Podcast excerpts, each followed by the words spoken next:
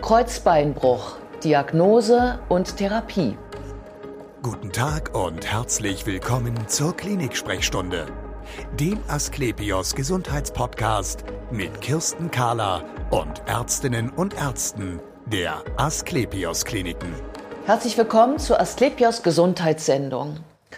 Wenn man ausrutscht und so richtig auf den Hintern fällt, dann prellt man sich meistens das Steißbein. Aber ein Stückchen weiter höher, also über dem Steißbein, sitzt das Kreuzbein. Auch das kann man sich prellen und man kann es sich sogar brechen. Und wie man das dann therapiert, darüber sprechen wir jetzt. Bei mir ist Privatdozent Dr. Christian Walter Müller. Er ist Chefarzt der Orthopädie und Unfallchirurgie an der Asklepios Klinik Wandsbek. Schön, dass Sie Zeit haben, Herr Dr. Müller. Sehr gerne. Ähm, Nochmal, wo genau sitzt das Kreuzbein? Da habe ich zufällig ein Modell dabei. Zufällig. Das Kreuzbein sitzt im Grunde genau in der Mitte zwischen der Lendenwirbelsäule hier oben und ja. dem Beckenknochen. Hier ja. in der Mitte dazwischen, relativ gut versteckt, ja. sitzt das Kreuzbein. Ja, okay. Ähm, wodurch bricht es denn? Ich kann mir vorstellen, durch einen Sturz. Ja, genau. Das sind vor allem früher eigentlich die häufigsten Ursachen gewesen. Gerade der Sturz aus großer Höhe oder Motorradunfälle zum Beispiel. Das sind typische Mechanismen gewesen, die zu Brüchen des Kreuzbeins geführt haben. Inzwischen ist es allerdings so, dass wir das viel häufiger bei älteren Menschen sehen. Und dann braucht es gar nicht den ganz großen, schlimmen Unfall. Dann reicht manchmal der Stolpersturz. Und manche Patienten kommen auch mit solchen Brüchen und können sich gar nicht erinnern, was überhaupt passiert ist. Ja, kann man das denn, ähm, also was, nee, ich frage, was, was, wie tut es denn weh? So ist die Frage. Wie tut es weh?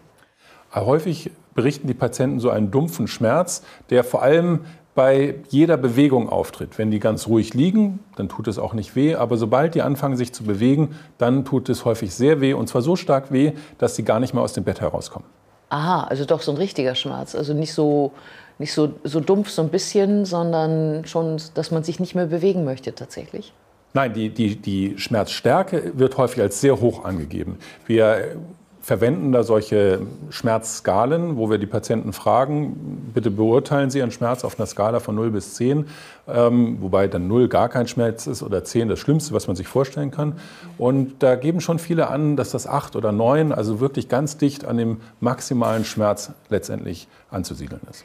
Kann man das denn auch, ähm, wenn Sie das jetzt röntgen würden zum Beispiel, ähm, kann man das denn dann auch sehen, was da den Schmerz erzeugt? Also man kann die Brüche sehen, wenn man die richtige Methode wählt. Oh. Was heißt das? Das heißt, dass eben das normale Röntgenbild, also das, das ganz normale, die Beckenübersichtsaufnahme, häufig den Bruch nicht zeigen kann. Weil es sich hier dann doch häufig um Brüche handelt, die entweder nur ganz wenig verschoben sind oder auch verdeckt sind von anderen Strukturen. Wo bricht es denn? In den häufigsten äh, in den, oder in den meisten Fällen bricht das Kreuzbein hier im oberen Bereich, also hier entweder auf der, auf der Seite, da am Übergang zwischen, äh, wo es dann zur Beckenschaufel hingeht, oder auch hier ähm, zwischen diesen kleinen Löchern, die man hier sieht, das sind die Stellen, wo die Nerven austreten. Hier im oberen Bereich auf der linken und der rechten Seite und in der Mitte, das sind die Bereiche, wo es gerade bei älteren Menschen, wenn dann zum Beispiel auch eine Osteoporose möglicherweise eine Rolle spielt, am häufigsten bricht. Mm, und jetzt muss ich noch mal fragen, warum kann man das so schwer erkennen? Das ist, wenn die Brüche nicht verschoben sind, dann sieht man das auf einem normalen Röntgenbild nicht. Und dann braucht man mitunter oder sogar relativ häufig eine Computertomographie, in der eben ganz fein auflösend Schichten erstellt werden des Knochens, wo man dann doch so kleine Verwerfungen des Knochens sehen kann oder Frakturlinien, die da durchlaufen. Und in manchen Fällen äh, kann es auch mal nötig sein, eine Kernschwindtomographie zu machen, ähm, wo man dann tatsächlich auch Brüche sehen kann, die gar nicht verschoben sind. Ähm, aber man sieht dann zum Beispiel Wassereinlagerungen an den Stellen, wo ein Bruch aufgetreten ist. Mhm. mhm. Das kann ja dann bedeuten, dass wenn man solche Beschwerden hat und man geht damit äh, zum niedergelassenen Arzt, dass der das gar nicht findet. Ne? Ja, das ist was ganz Typisches. Also man, wenn man ähm, sagt, okay, ich habe da, da, Schmerzen und es tut immer so weh und man macht dann ein, ein Röntgenbild, dann wird ganz häufig den, aus dem normalen Röntgenbild die Information herauskommen, da ist nichts. Du hast, hast halt da Schmerz oder hast nur eine Prellung, aber keinen Bruch. Und ähm, womit wird es denn dann am häufigsten verwechselt? Ja, im, im Grunde entweder mit einem unspezifischen Rückenschmerz oder eben zum Beispiel mit einer Prellung des Kreuzbeins oder einer Beckenprellung. Ach so, ähm, was ja im Grunde genommen so von, den, von der Muskulatur her und der Haut her auch genauso aussieht, ne? geschwollen und rot ja, und genau. Das ist, vielleicht. Der, der Knochen auch. ist ja ziemlich in der Tiefe des Körpers, also mit einer richtigen Schwellung sieht man da eigentlich in der Regel nicht. Und gerade wenn das bei älteren Menschen äh, passiert, die jetzt keine, keinen großen Unfall dafür gehabt haben, dann sieht man auch keine Wunden oder keine Einblutungen in der Haut. Das sieht man tatsächlich dann nur auf den Bildern, auf den Röntgen- oder CT-Bildern oder eben durch die klinische Untersuchung wird man eben darauf aufmerksam. Ja, ähm wir hatten ja schon gesprochen über dieses Gefühl von Instabilität. Also manche kennen das ja vielleicht auch, wenn die Kreuzbänder im Knie nicht mehr okay sind, dann kennt man vielleicht diese, dieses Gefühl, dass das irgendwie wackelig ist. Ähm, Kreuzbein und Steißbein. Ähm, ist das Kreuzbein, das Gefühl von Instabilität, zeigt das, dass das so eine sehr zentrale Stelle ist, auch im Körper? Ja, das kann man so sagen. Also wenn man sich das noch mal einmal anschaut, die, die Krafteinwirkung, die ganze, ähm, das, auch das ganze Gewicht des Körpers, was oberhalb des Beckens ist, wird ja letztendlich über die Lendenwirbelsäule über das Becken auf die Beine übertragen. Und das Kreuzbein sitzt im Grunde wie der Schlussstein in so einem Bogen, sitzt es da mittendrin und überträgt genau die Kraft, die von oben von der Wirbelsäule kommt, aus Becken und auf die Beine.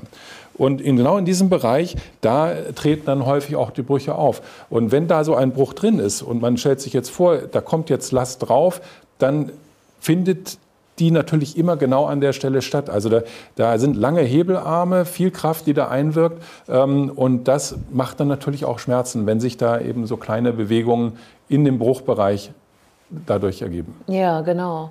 Und dann will man natürlich verhindern, dass gerade wenn es um ältere Patienten geht, dass die dann sich nicht mehr bewegen mögen ne? und äh, womöglich nur noch im Bett liegen. Genau, das ist das große Problem. Die, ja. Das würde ja jeder von uns auch machen. Wenn, wenn die Bewegung wehtut, bewegen ja. wir uns eben nicht. Genau. Ähm, das heißt, man legt sich hin ähm, und wartet. Aber das Warten ähm, ist schon für den jungen Menschen unangenehm, aber für den alten Menschen äh, führt es eben zu erheblichen Folgeproblemen wie Lungenentzündungen, Thrombosen, Embolien, ähm, auch Wundliegen letztendlich. Ähm, das sind alles Probleme, die bei älteren Menschen viel mehr und vor allem auch viel schneller auftreten als bei jungen Menschen. Wie ist denn dann die Therapie? Was macht man? Unser Ziel ist ja immer, den Menschen halt so schnell wie möglich wieder aus dieser Immobilität zu befreien, ihm zu ermöglichen, wieder aus dem Bett rauszukommen. Und wenn wir wissen, dass das Problem hier ist, dass wir eine Instabilität haben, weil eben in diesem Bereich die Verbindung nicht mehr fest genug ist, dann ist das genau das, was wir tun. Also wir, wir nutzen dann eben ähm, technisch gesehen Schrauben und äh, kleine Titanstäbe, mit denen wir die Wirbel, mit denen wir das Becken in diesem Bereich wieder so stabil machen, dass die Kraft wieder von der Wirbelsäule aufs Becken übertragen werden kann, ohne dass es eben diese Instabilität im Kreuzbein macht. Und diese Schrauben, mit denen Sie arbeiten, ähm, wie kommen die da in den Körper rein? Heutzutage können wir das in aller Regel minimalinvasiv machen. Das heißt, wir arbeiten im Operationssaal mit äh, Röntgendurchleuchtung. Ähm, wir können uns dann genau anschauen, wie die, wie die Knochenstruktur sich darstellt. Und ähm, wir wissen, an welchen Stellen im Grunde so Knochenkanäle, Korridore nennen wir das, sind, wo genug Platz ist für die Schrauben ähm, und wo auch genug Halt ist für die Schrauben. Und da bringen wir dann die Schrauben ein ähm, und verbinden die dann teilweise mit Stäben, sodass wir anschließend eine gute Kraftübertragung haben. Mm, äh, bleiben die drin? Meistens lassen wir das drin. Bei sehr schlanken Patienten kann es manchmal sein, dass die Schrauben teilweise etwas auftragen und unangenehm sind. Dann kann man sie, wenn der Bruch verheilt ist, natürlich auch wieder entfernen. Ähm, wenn sie halten, die Schrauben, haben Sie eben gerade gesagt. Wenn man älter ist, hat man ja gerne mal mit Osteoporose zu tun. Wie geht das denn dann? Ja, das stimmt. Die Osteoporose ist im Grunde ja auch ein, ein ganz wesentlicher Teil, der diesen Bruch überhaupt erst auslöst. Ja. Und ähm, die, die Osteoporose findet aber eben nicht gleichmäßig verteilt im Knochen statt, sondern wir haben Bereiche, wo das besonders auftritt, eben zum Beispiel im Kreuzbein, deswegen bricht es da. Und wenn wir dann die Schrauben platzieren, dann kommen die eben in Bereiche, wo die Osteoporose nicht ganz so ausgeprägt ist. Das ist dann zum Beispiel eben, wenn man, wenn man sich die hinteren Anteile des Beckens anschaut, dann gibt es hier Teile im Bereich der hinteren Sitzbeinhöcker, wo eben der Knochen relativ fest ist, auch selbst wenn man eine Osteoporose hat. Das wäre zum Beispiel ein Bereich, wo dann hier relativ lange Schrauben eingebracht werden, die erstens ähm, in dem Bereich liegen, ähm, wo der Knochen noch fester ist. Und zweitens spielt auch eine Rolle, dass die Schrauben relativ lang sind. Die können acht Zentimeter oder manchmal noch etwas länger sein. Und über diese lange Strecke kriegt man dann doch eine recht gute Stabilität wieder hin. Dieses Metall, macht das eigentlich Schwierigkeiten nachher bei Untersuchungsmethoden? Also wir verwenden inzwischen eigentlich nahezu ausschließlich Titanschrauben in dem Bereich. Ähm, die machen ein bisschen Artefakte, also das heißt so Bildstörungen, wenn man jetzt Kernspintomographien äh, macht. Aber das ist alles ähm, sehr im Rahmen. Also äh, wesentliche Untersuchungsmethoden werden damit eigentlich jetzt nicht verhindert. Mhm. Ähm, müssen Sie denn in jedem Fall operieren, wenn Sie solche Bruchlinien erkennen? Nein, wir müssen nicht, nicht in allen Fällen operieren. Ähm, wir haben inzwischen haben wir gerade für die älteren Menschen neue Klassifikationen entwickelt, ähm, mit denen man das besser abschätzen kann. Da spielt eine Rolle, ähm, ob der Bruch verschoben ist. Es spielt auch eine Rolle, ob zusätzlich zum Beispiel hier im vorderen Bereich des Beckens auch Brüche auftreten. Mhm. Und es spielt eine Rolle, ob, wenn man jetzt noch mal guckt, ob nur eine Seite des Kreuzbeins betroffen ist oder beide Seiten. Oder ob sogar, das ist sozusagen der Worst Case, ähm, beide Seiten betroffen sind und dann auch noch so ein Querbruch vorliegt. Das sind dann so Fälle, wo im Grunde gar keine echte Verbindung mehr besteht zwischen der Wirbelsäule und dem Becken. Das sind Fälle, in denen muss man immer operieren. In den anderen Fällen, die ich vorher geschildert habe, wo zum Beispiel nur eine Seite betroffen ist, wo der Bruch möglicherweise auch nicht verschoben ist, da würden wir immer erstmal ohne Operation anfangen zu behandeln. Aber wenn wir die Menschen dann nicht aus dem Bett herausbekommen, dann muss man im Grunde abwägen. Und dann ist es häufig besser, man macht eine Operation und kriegt den Menschen wieder raus aus dem Bett, als die Risiken einzugehen, die durch eine lange Immobilität entstehen. Ja, ähm, ältere Menschen ähm, brauchen ja dann auch andere Medikamente. Also wenn Sie sagen, Sie behandeln erstmal konservativ, wird das ja auch bedeuten Schmerzmittel. Ähm, aber auch die Operation ist ja verbunden mit Medikamenten.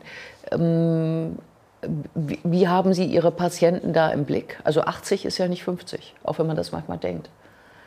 Ja, das stimmt. Also da ist einiges ist dann natürlich anders. Die Osteoporose für uns als Chirurgen äh, steht erstmal im Vordergrund, aber viele andere Dinge auch, ähm, wie, wie die Möglichkeit, sich zurechtzufinden, aber auch äh, Gleichgewichtsgefühl.